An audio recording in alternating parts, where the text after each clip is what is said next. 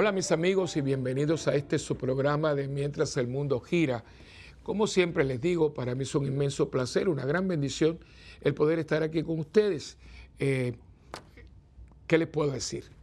Todo lo que yo hago eh, que tenga que ver, no, yo creo que diría toda mi vida, pero especialmente todos estos programas eh, y demás, los tienen a ustedes, digo ustedes, mi parroquia, en general, porque la vocación de un sacerdote precisamente después de la, relación inmediata con, el Señor que nos llamó a ser sus sacerdotes, tiene que ver con ustedes, porque el Señor nos ha llamado para tener una relación con Él y en nombre suyo pastorear a sus ovejas. Él es el buen pastor y nosotros pastoreamos el rebaño del Señor que nos hace a nosotros pastores. Él es el pastor con la P mayúscula y nosotros somos los pastores con la P minúscula, pero participamos del pastoreo suyo. Y ustedes son parte del rebaño que el Señor me ha encomendado. Eh, cuando yo comparezca ante el Señor, eh, por eso tienen que orar mucho por todos nosotros los sacerdotes, por mí, para que cuando lleguemos a ese momento podamos eh, presentarle lo mejor que podamos, el cuidado que hayamos tenido con ustedes. Y parte de ese cuidado, pues, es la formación, el anuncio del Evangelio, las reflexiones sobre la palabra de Dios y sobre todo también eh, la, distribución de los sacramentos, la dirección espiritual, la atención de las almas eh, y todo lo que está eh, que tenga que ver, que está conectado a su crecimiento como hombres y mujeres de fe, hombres y mujeres discípulos de Jesús. Y todo esto lo hacemos a través de de estos programas que estamos compartiendo desde hace varios años y que estaremos aquí hasta que Dios lo diga, ¿no? Eh, yo pondré mi buena voluntad, pero el que tiene la última palabra en todo esto es Él. Y como siempre comenzamos nuestro programa pidiéndole al que dirige nuestros pasos, el que nos da el don del consejo, el don del entendimiento, eh, la fortaleza para hacer lo que Dios quiere eso debe ser nuestro norte, ¿no?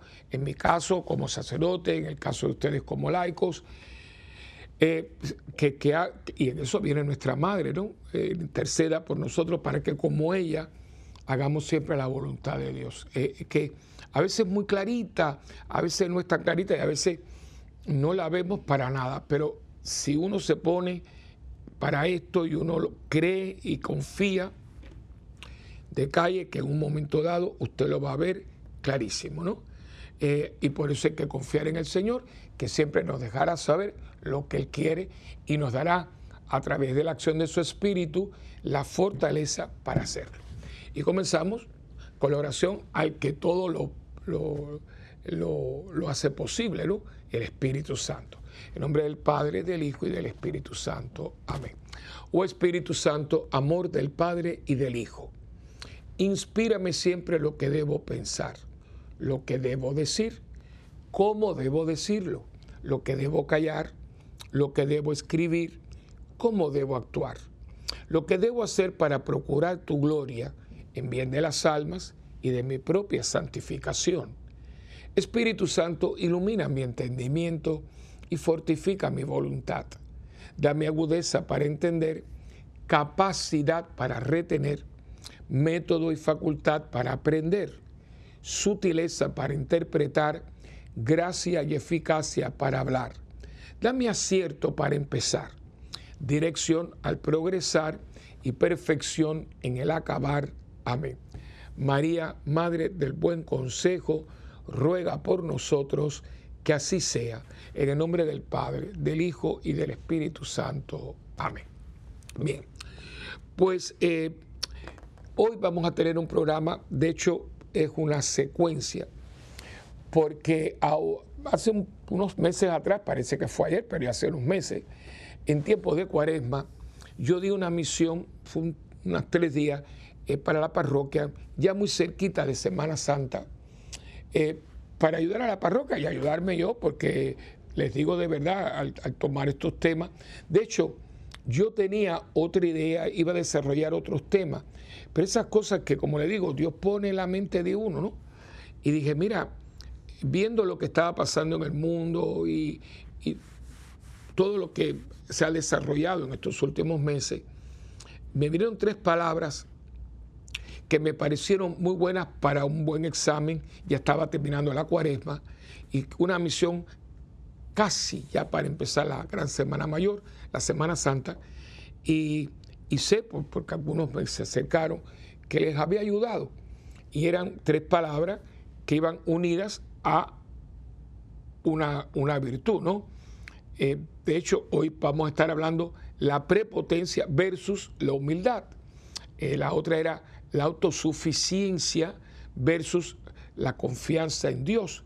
Y la tercera, la indiferencia versus la caridad.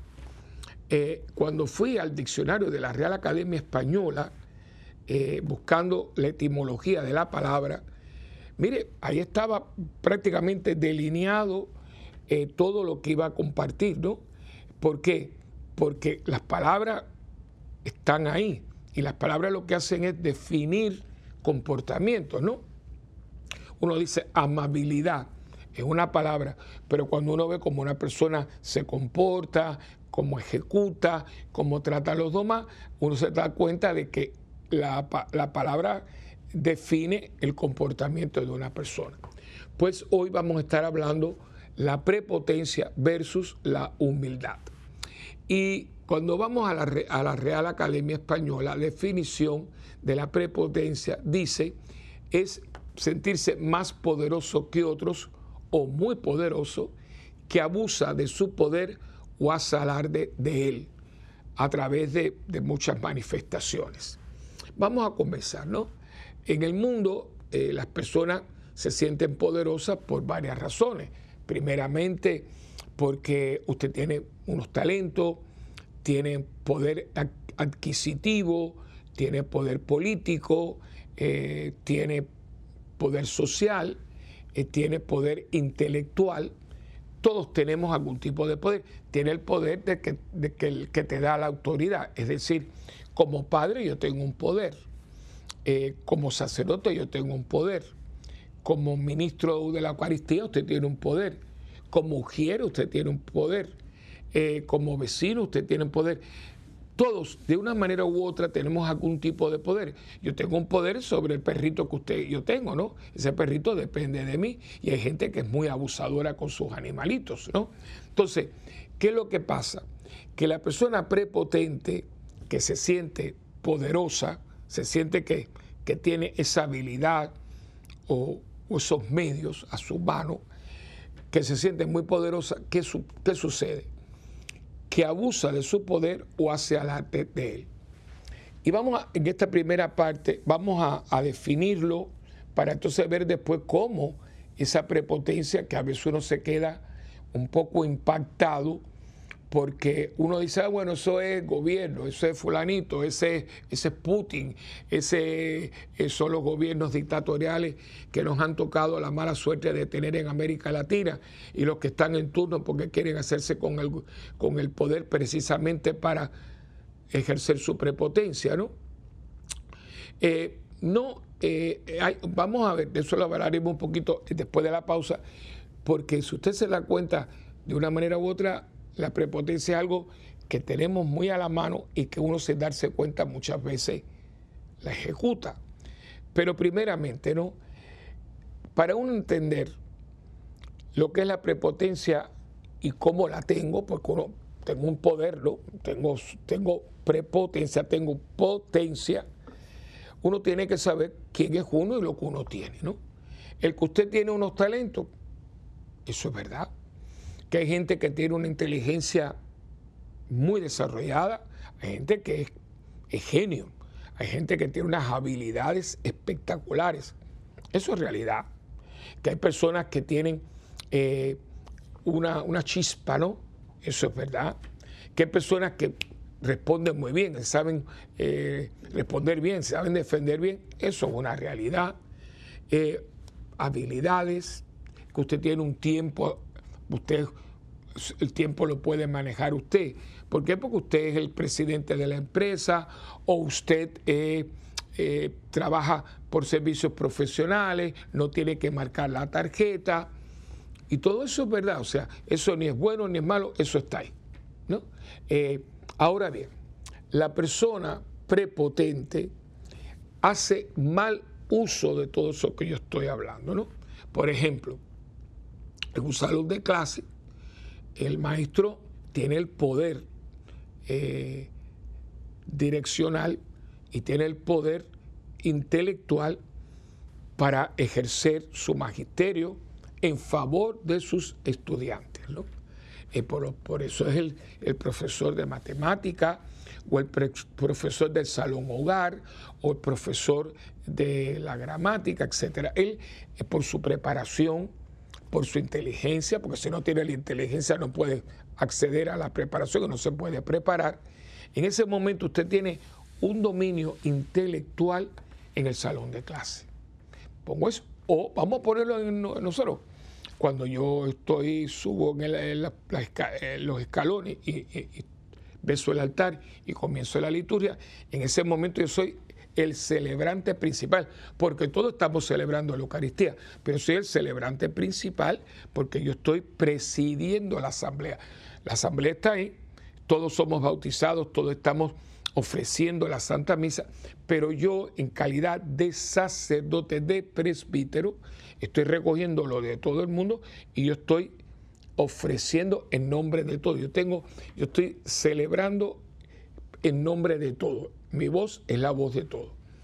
Eh, como papá, usted tiene un conocimiento, usted engendró a esos muchachos, usted los ha traído a la vida, eh, usted tiene los medios económicos, eh, afectivos, para poder ejercer su, su, custodia sobre ellos. ¿no? Fíjense que son, que hay una realidad, hay alguien que tiene el poder. Ahora bien, vamos a empezar. La idea es que yo, con el poder sacerdotal que Dios me ha dado, yo estoy ordenado en sagrado, in sacris, se dice en latín, es decir, Dios me ordenó para pastorear, para pastorear. Y aquí podríamos traer, entonces ahora, eh, la famosa historia de la oveja perdida, ¿no? Eso se ha dado tanto de hablar, que hay canciones. Cuando vemos que se pierde una oveja, se descarría, eh, inmediatamente el pastor hace algo que económicamente eh, hoy en día en, el mundo de la empresa, el mundo de la economía, eh, que donde siempre hay un renglón, margen para pérdidas, ¿no? Usted económicamente, contablemente, usted no deja 99 por una si alguien, eh, ese uno se robó esto, el otro, mira, eso dado como pérdida, pero no vamos a poner en peligro 99 por uno, ¿no? Porque ese es el mundo del dinero, de la economía, de la praxis, de lo práctico. Pero Dios no es contable. Dios no va por ahí. Entonces, deja las 99, yo me imagino que la dejó bien custodiada, arreglado todo para que ninguna se le, eh, se le perdiera, y va en busca de la perdida pero cuando le encuentra, que hay muchos dibujos, algunas se ven con un lobo cercano, otras muchos espiros. La cuestión es que están en una zona de peligro y totalmente despistada, no sabe para dónde ir. Él la encuentra. La razón por la cual esa ovejita, oveja, se perdió es porque a lo mejor estaba distraída, por, por muchísimas razones que no vamos a poner ahora. Él pudo haber venido y le pudo haber dado un, cacarrón con, el mismo el, bastón, ¿no? con el báculo, pudo haberle regañado, ¿por qué te fuiste? No. Y en eso todos los escritores sagrados, todos los diseñadores, todos los pintores, diseñadores, todo el mundo, al contrario, se ve que la ternura con que la coge, porque se está dando cuenta de su miedo, de sus temores, de su, de y la coge y se la pone aquí. Y hay unas pinturas que son una belleza. Eh, no usó el poder para hostigar, no usó el poder para abusar, sino usó el poder para aliviar, para enternecer, para dar seguridad.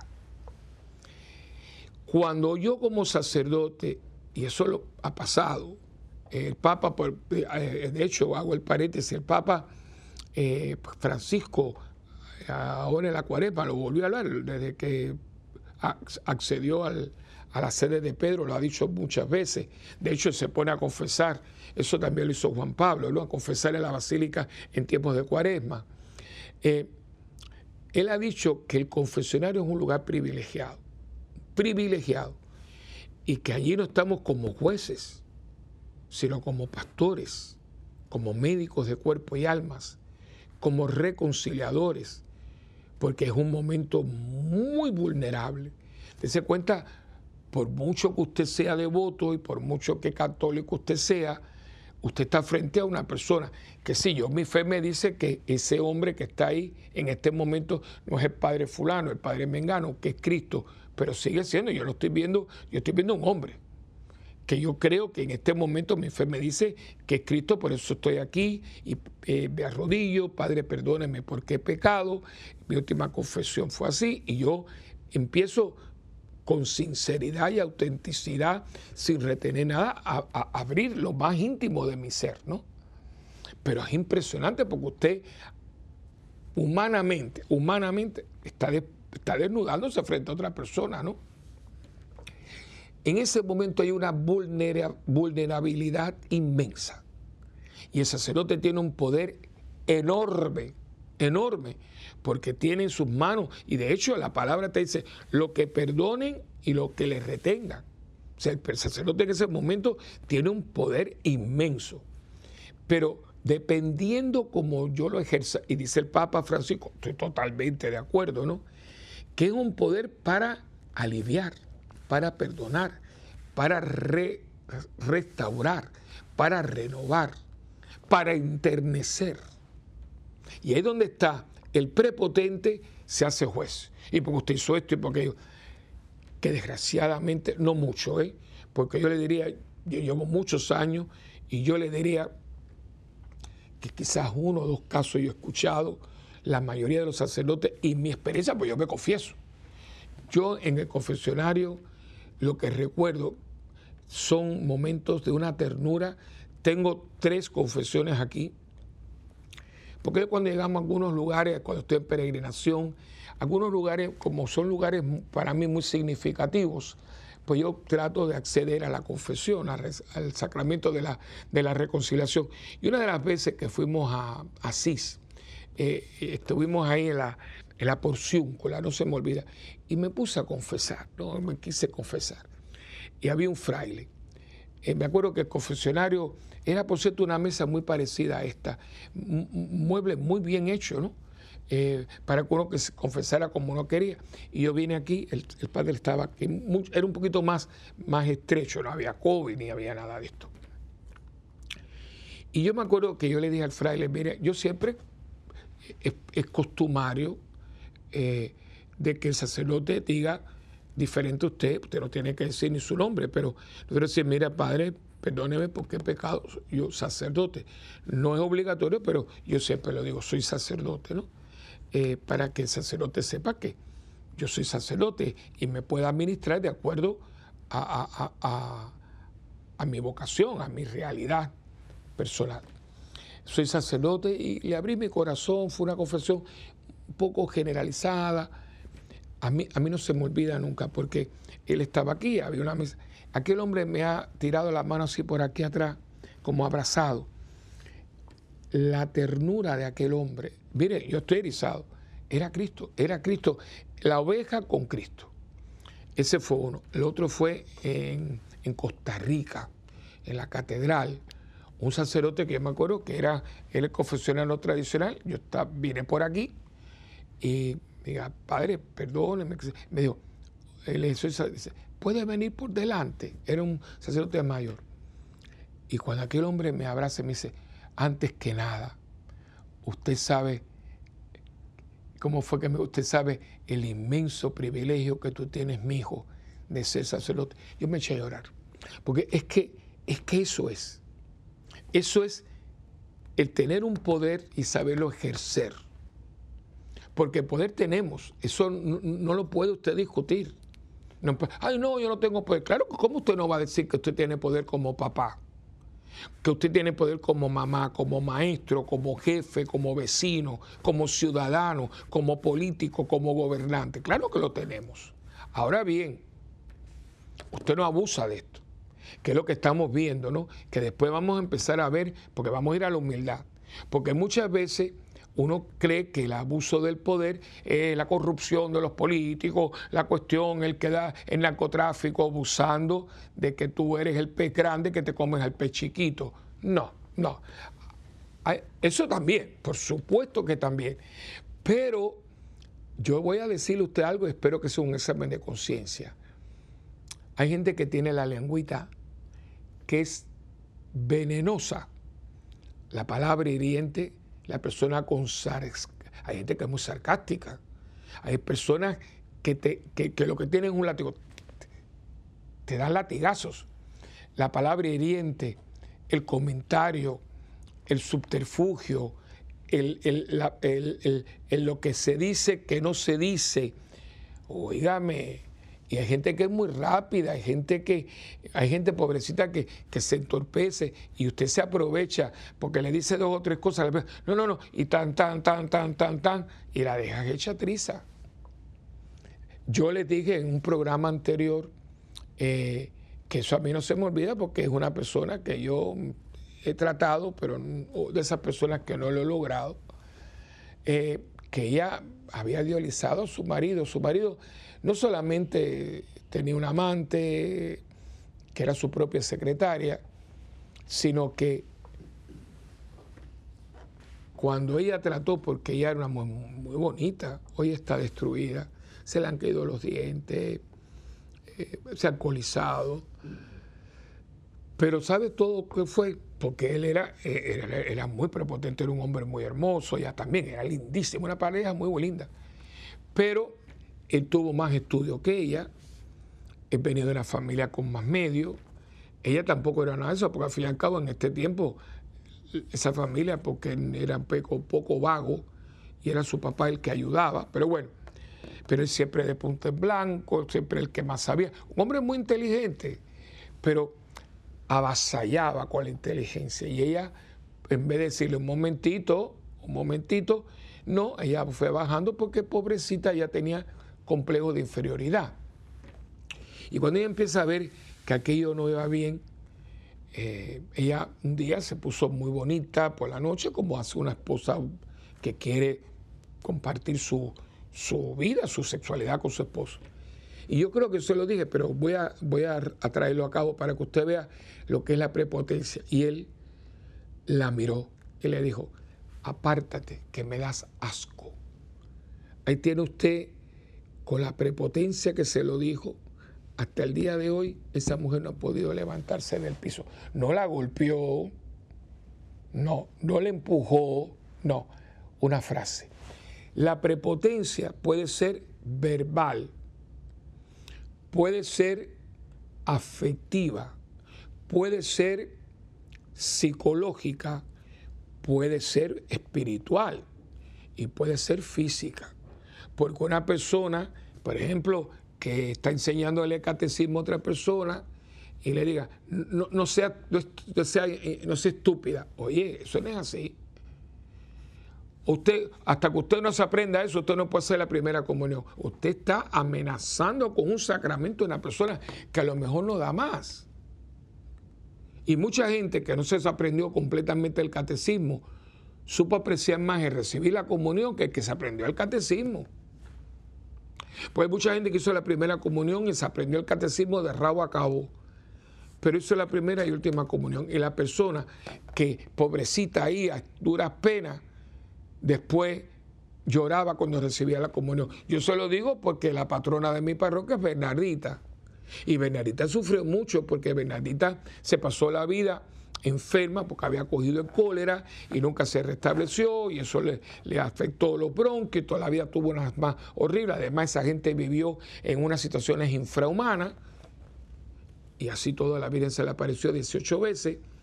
Pero las monjas de ella, después entró en ese convento hasta que no se supiera el catecismo, pero ella no podía aprenderse el catecismo porque ella no podía ir al catecismo porque se pasaba la vida con un asma que la estaba, y no había bombitas ni había de eso, ¿no?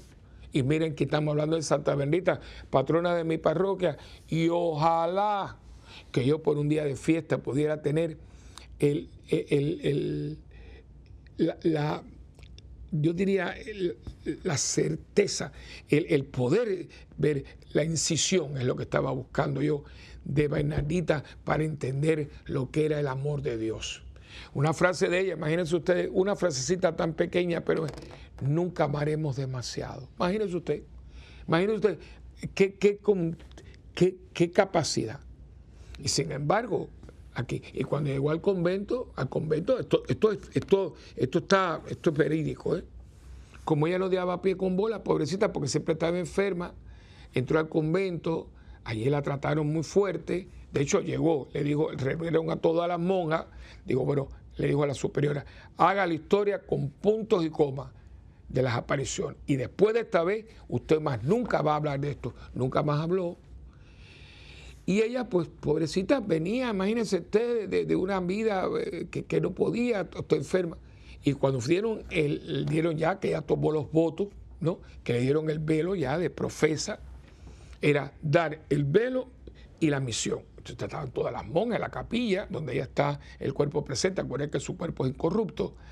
Y aquí en aquella pilla las familias, todo dando el velo y la misión. Usted va para aquí, porque era una, era todavía existen las madres, las hermanas de la caridad de Never, eh, a dos horas y pico de Lourdes. Ella, que es precioso el convento, por cierto, eh, ella le decía, usted va para aquí, usted va para acá, porque era, tenían misiones, y ella quería ser misionera.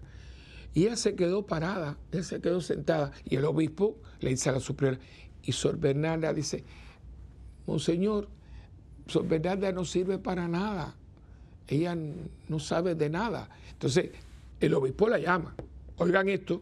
Dice, mire hermana, me dice que usted no sirve para nada. Y él dice, es verdad, monseñor, yo no sirvo para nada. Oigan esto. Y le dice, ah, bueno, pues entonces como usted no sirve para nada, vamos a dejarle la enfermería.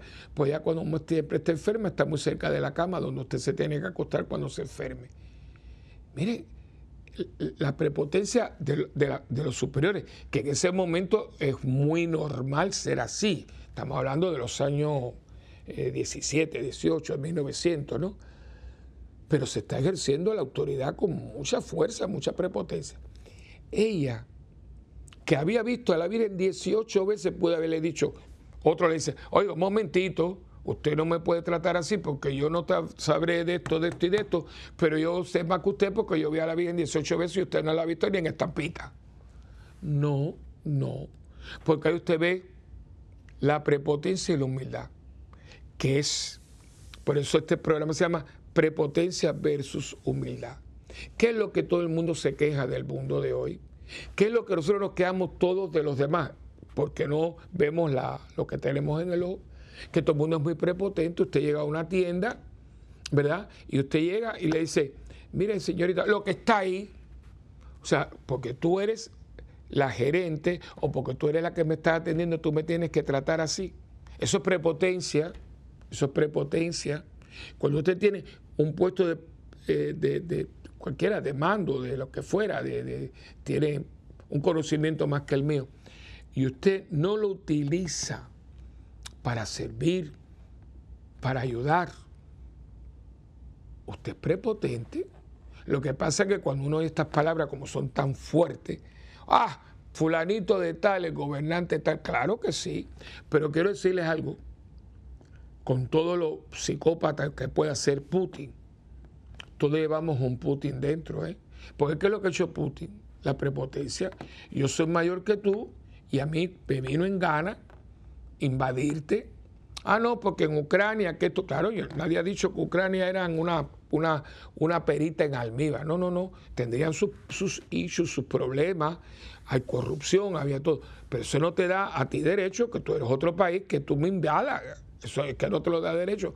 Y como tú eres una de las grandes superpotencias del mundo y tú, y tú tienes armas nucleares que te pasa la vida amenazando al mundo, al mundo, al mundo, que tú puedes atacar con una, que todos sabemos, en el momento que usen un arma nuclear, una, esto no vuelve a ser igual, porque los que no se mueren de, la explosión, vamos a morirnos después de todos los efectos colaterales de la radioactividad que salen de las armas nucleares.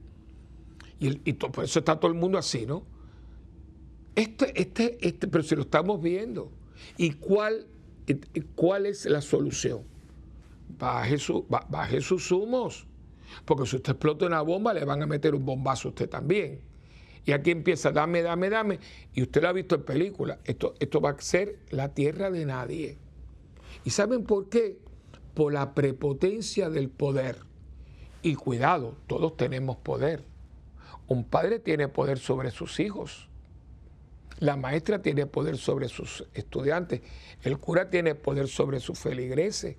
El jefe tiene poder sobre sus empleados. El dueño del mercado tiene poder sobre sus su clientes.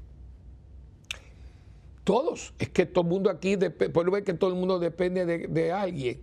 Pero estamos viendo prepotencia a este nivel. No, no, no, no, no, no, no. Bájelo, bájelo, bájelo y utilícelo usted también. Yo soy, puedo ser prepotente.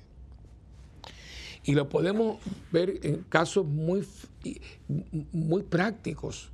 Por eso tenemos que estar muy, muy atentos a no usar el poder que tenemos de una manera eh, poco delicada, de una manera muy eh, sin sentido, porque podemos hacerle mucho daño a las personas. Yo les voy a, cuando vengamos del receso, les voy a dar un testimonio, porque yo aquí no me vengo a dar de nada. Ustedes y yo somos una familia. Ustedes son mi, comunidad extendida. Y por eso yo vengo aquí también a darle testimonio. Porque no quiero que ustedes me vean como estoy con, con Satana o que es el cura, como señor Willy Peña. No, no, no, eso es una bobería. No, no. Aquí todo el mundo está. Esto es un, gigantesco potaje. ¿Sabes? Con un potaje. y todo, aquí hay calabaza y hay yuca. Y bueno, ahí estamos todos y tenemos que ayudarnos porque todos nosotros podemos y cogíamos de la misma pata, como dice eh, un poquito vulgar el refrán, pero es verdad, todos cogíamos y tenemos que ayudarnos y decirle, cuidado, cuidado, que eso no es, eso no es así. Pero vamos a un receso y venimos enseguida.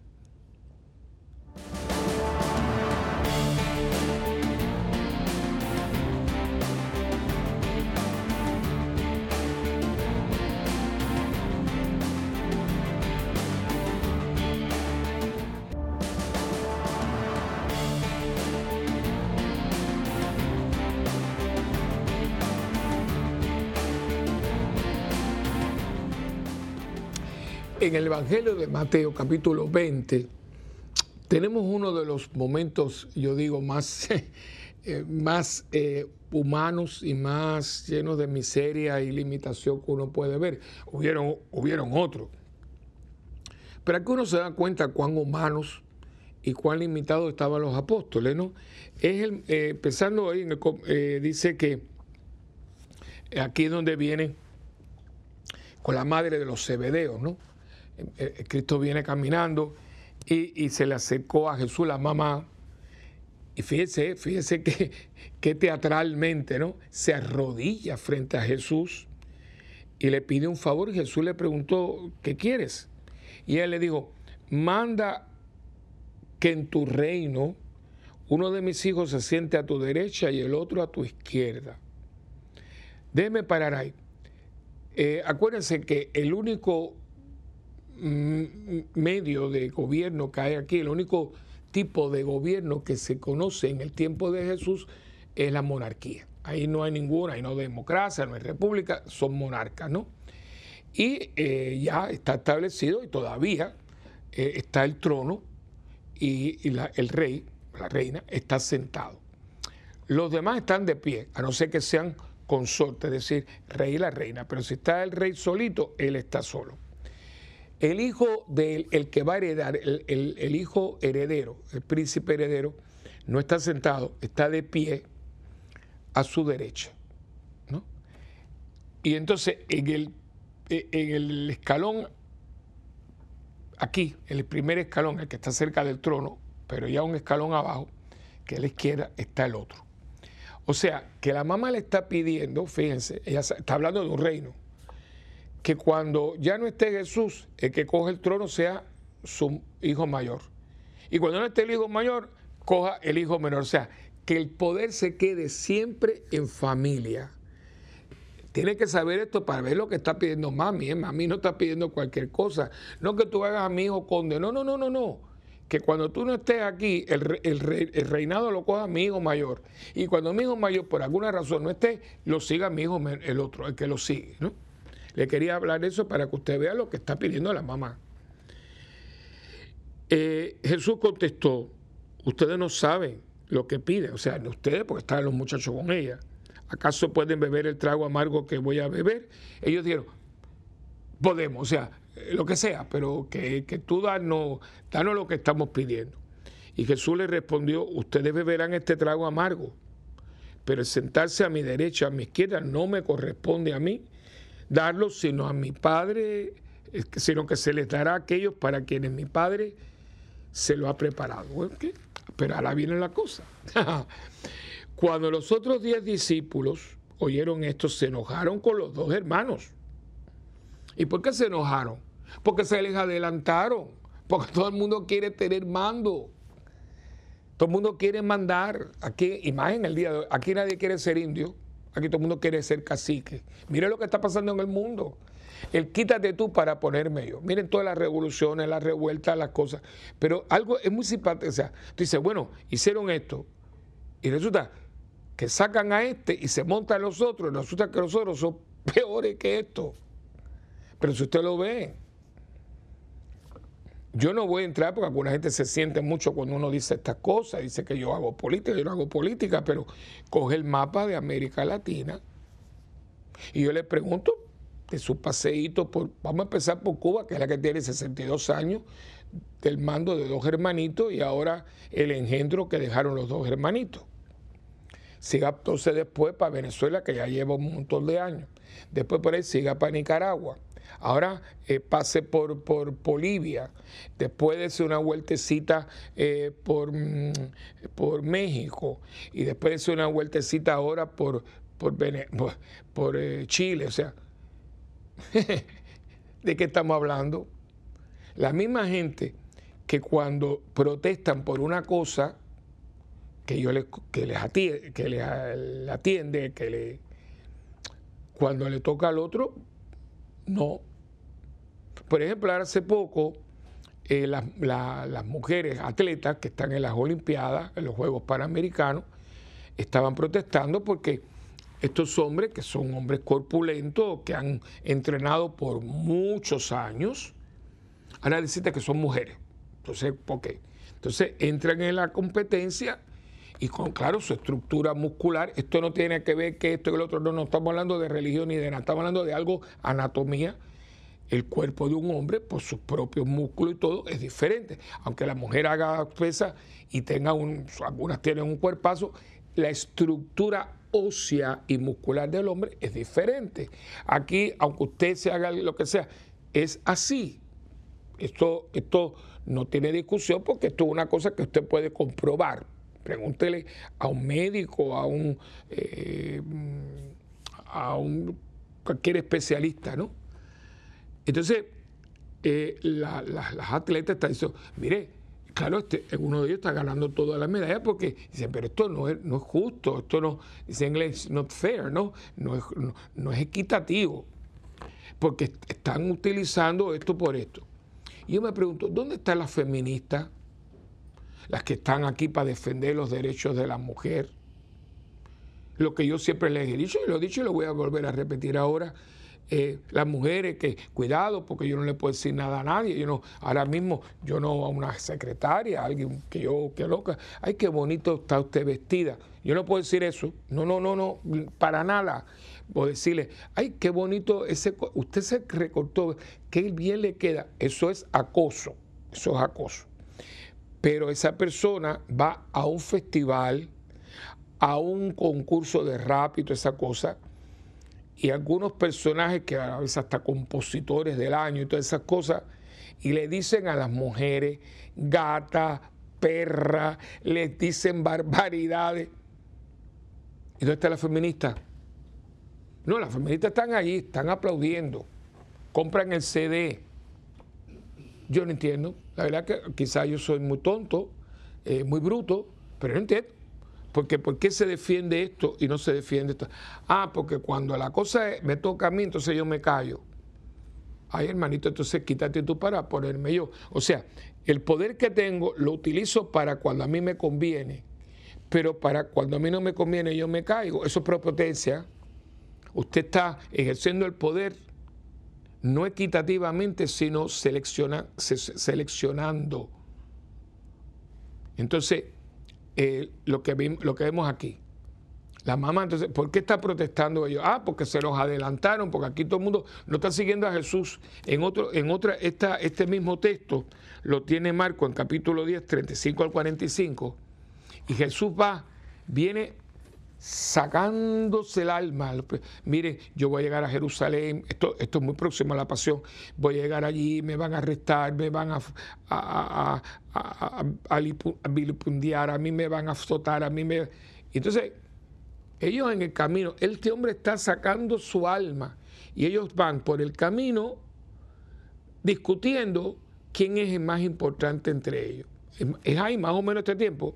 Y ahora viene el mensaje. Eh, entonces, pero Jesús los llamó y les dijo, los llamó a ellos, te llama a ti, me, llama a mí. Y les dijo, como ustedes saben, entre los paganos, este es el versículo 25 del capítulo 20, ¿no? Eh, como ustedes saben, entre los paganos, aquí podemos poner entre el mundo de hoy, los jefes gobiernan con tiranía, con prepotencia, a sus súbditos y los grandes hacen sentir su autoridad sobre ellos. Los grandes son los que tienen los medios, pero no solamente es dinero, sino es talento, tiempo, tesoro, habilidades, conocimiento, etcétera hacen sentir su autoridad sobre ellos. O sea, aquí yo soy el que tengo la última palabra y aquí se hace lo que a mí me da la gana. Eso. Pero entre ustedes no debe ser así. Quiera, el que quiera entre ustedes, al contrario, que no se hace, al contrario, lo contrario, o sea, no es aquí, es aquí. Al contrario, el que entre ustedes quiera ser grande, deberá servir a los demás. Servicio, servicio. Y el que entre ustedes quiera ser el primero, deberá ser su esclavo. Wow. Porque del mismo modo el Hijo del Hombre no vino para que le sirvan, sino para servir y para dar su vida como precio por la libertad de muchos. Wow. Esto se llama humildad. Y frente el, el la vacuna contra este supervirus, esta pandemia de prepotencia que el mundo está llena, eh, se llama, la vacuna se llama humildad, que me parece que todos nosotros tenemos que vacunar, yo diría, no una, dos, tres veces, no, yo diría que cada cinco días ponen una vacuna, porque estamos llenos, gente que con la lengua te mata, gente que, que fustiga, que muchas veces son gente buena, pero lo que hace con la mano lo debarata con los pies. Gente que inclusive utiliza palabras COS, ¿no? Lo que llamamos malas palabras. Las palabras no son malas ni buenas, es lo que usted hace con ellas, ¿no? Palabras ofensivas, como eh, bruto, imbécil, no sabe lo que hace, tú no sirves para nada. Oiga, usted no le puede decir eso a una persona. Y decía que iba a dar un testimonio porque yo le he hecho, yo le extraño mucho, son gente que están haciendo una recogida de gente muy buena. Y entonces nosotros teníamos en la parroquia a una persona que yo le extraño mucho, era parte del, staff, Lucy Torres Cora, nuestra querida Lucy, que, que disfruta el cielo. La mujer sufrió mucho en su vida, mucho, mucho, mucho, mucho. Pero, y muy calladita, ella fue enfermera, graduada, ejerció, pero después tuvo que dejar su profesión de enfermera por cuestiones de salud, etcétera. Y, pero siempre estaba. Y Lucy era en la, oficina eh, la de los recados, la, la, que faltaba esto. Lucy, por favor. Y yo, ella conmigo, nosotros salimos, ella le encantaba, salíamos mucho, almorzábamos. Y yo me acuerdo una vez que fue de esos días que uno tiene mucha cosa, no ven para acá, ven para allá. Y yo me acuerdo que, Lucy, vamos por aquí, Lucy, vamos por allá. Y ella, nada, padre, ahí estaba, muy calladita, muy calladita. Y yo voy en el carro y de pronto, porque uno tiene que, tiene que tener abiertos los canales, hermano, para lo bueno, ¿eh? Eh, ¿eh? que Dios te habla, porque a veces nos despistamos, nos despistamos. Y yo me doy cuenta que yo durante todo el día, Lucy, vamos a hacer esto, Lucy, vamos a aquello, Lucy, aquello. Eh, Lucy era, eh, era mulata, ¿no? Era una persona de la raza negra, ¿no? Mulata. Y, y como hoy todo el mundo, y yo tengo mucho porque yo tengo mis mejores amigos son negros. Y yo nunca he tenido ningún reparo porque unos son blancos, otros son negros, otros son mestizos, el otro. Esa cosa que se trata hoy desde. Porque mm, va y viene, o sea, le estamos dando una connotación a las palabras que no tienen, ¿no? mire, yo estoy vestido de negro y la sotana es negra y es muy bonita. Y el negro es un color de elegancia. Y yo me acuerdo que una vez hablaron de que black is beautiful, pero ahora de pronto lo miran al revés y no se puede decir, eh, no, pero eh, no, porque tiene que estar afroamericano, no, usted es americano, como yo soy hispano. O sea, e, esto es tal cosa que hemos buscado eh, para, para sentirnos con el poder de decir, no, tú estás discriminando, que yo estoy discriminando a nadie. Yo lo que estoy diciendo es que esta persona es de la raza negra y este de la raza blanca, y aquel es mestizo y el otro es mulato y este es hispano. ¿Cuál es el problema? Pero es, yo quiero ahora imponer. Bueno, yo se lo digo a ustedes, ¿no? Eh, eh, como sea, la, decía, la vida negra vale. No, la vida negra no. Toda la vida. Yo cuando salió digo, pero si están hablando de discriminación, ¿cómo van a entrar en discriminación, señores? Estamos hablando de que no discriminen con estos hombres y mujeres que han sufrido mucho, porque lo primero fue que lo arrancaron de su continente y lo trajeron para acá para volverlos esclavos. ¿no? Vamos a empezar. Pero no, no, no quieren y no debemos, nunca lo debimos de haber hecho que discriminemos contra ellos. Pero ni ellos, ni los orientales, ni los hispanos, ni los que vienen por aquí, ni los gitanos, ni nadie. Entonces, no es que la vida negra vale, o sea, Black Lives Matters. No, es que toda vida, la de los niños por nacer, ahora están tratando, si legisla, que puedan matar los padres al niño 28 días después de haber nacido y esa vida no vale. Es que son contradicciones, señores. Miren la prepotencia, o sea, que mis padres, el vientre de mi madre, donde yo tenía que haberme sentido más seguro que nunca, mis padres, utilizando el poder que Dios les dio, porque hay gente que quiere tener hijos, no los puede tener, les da un hijo. Y resulta que mis padres están utilizando el poder que tienen de engendrarme, porque Dios se lo dio, lo van a utilizar a ver si deciden que yo, después de 28 días, que abro los ojos, que hago eh, sonidito, que les sonrío, puedan decir, no, nosotros queremos que nos sirva más. Y usted habla de prepotencia, hablamos de Putin, hablamos del otro. Hombre, por amor de Dios, todos somos prepotentes. El poder solamente sirve para algo, hermanos míos, para servir. Y lo dice el Señor, el maestro de vida. ¿Tú quieres poder? Sirve con él. Porque el que no sirve, no sirve. El poder como poder es bueno poder para eh, ejercitar, el poder para sembrar, todo eso es bueno. Lo que hago con él es, eh, mire, este hombre tiene poder para, para crear fuentes de trabajo. Fantástico, hace falta que la gente tenga, que se pueda ganar el pan con el sudor de su frente, pero no explotando a los trabajadores, no, fomentando y creando fuentes de trabajo, donde haya seguros, donde haya planes de, de retiro. Eso, y hay gente muy buena que lo ha hecho. Esa es la cuestión. Entonces, la humildad es que lo que vino, el servicio, que es sinónimo de humildad, y humildad es signo de servicio, es el antídoto, la vacuna contra la prepotencia. Y quiero que sepas que todos somos muy prepotentes. No terminé y, la historia. Y una vez que estábamos, me acuerdo que eran como las cinco y pico, y yo íbamos ya, digo, y yo, yo de pronto caí, pero fue, fue como un rayo de luz. Digo, Willy, estás usando a esta mujer.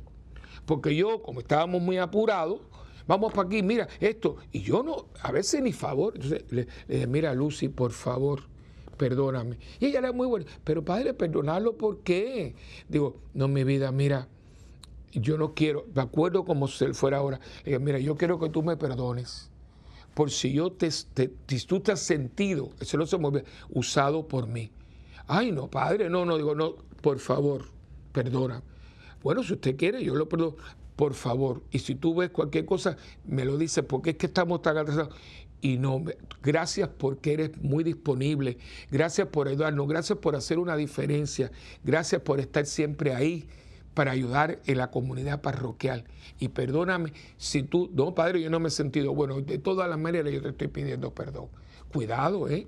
Cuidado, porque se nos va.